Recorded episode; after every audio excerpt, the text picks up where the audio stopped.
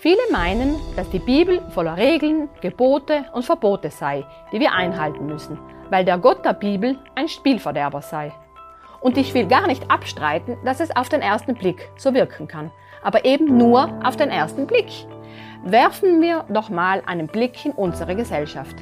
Was würde passieren, wenn es keinerlei Verkehrsregeln gäbe? Was wäre, wenn es keine Regeln für das Geschäfts- und Arbeitsleben gäbe? Oder mal umgedreht. Was würde passieren, wenn keiner von uns sich an irgendwelche dieser Regeln halten würde? Können wir uns das Chaos auf der Straße vorstellen, wenn jeder nur so fahren würde, wie es ihm gerade gefällt?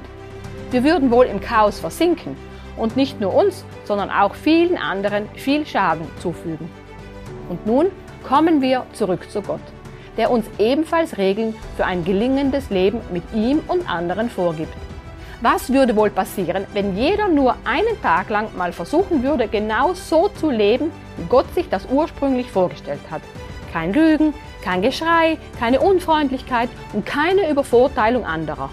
Gott möchte uns mit seinen Regeln und Geboten nicht schaden. Er will uns auch nicht den Spaß am Leben verderben. Vielmehr möchte er uns schützen, weil er uns liebt. Aber er wusste auch, dass wir das alleine nie schaffen werden. Warum? Weil wir einen freien Willen haben aber durch diesen freien Willen entscheiden wir uns häufig auch für das Falsche. Wir verletzen uns und andere. Wie bei einem Autounfall fügen wir nicht nur uns und unserem Auto einen Schaden zu, sondern auch dem Unfallgegner. In der Bibel lesen wir immer wieder von der Sünde. Sünde ist im Prinzip eine Zielverfehlung.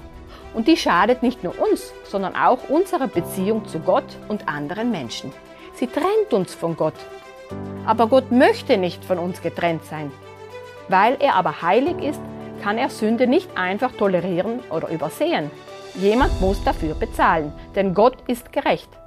Darum schickte er das Liebste, was er hat, seinen Sohn in diese Welt, damit dieser für unsere Schuld am Kreuz stirbt. Aber er blieb nicht tot.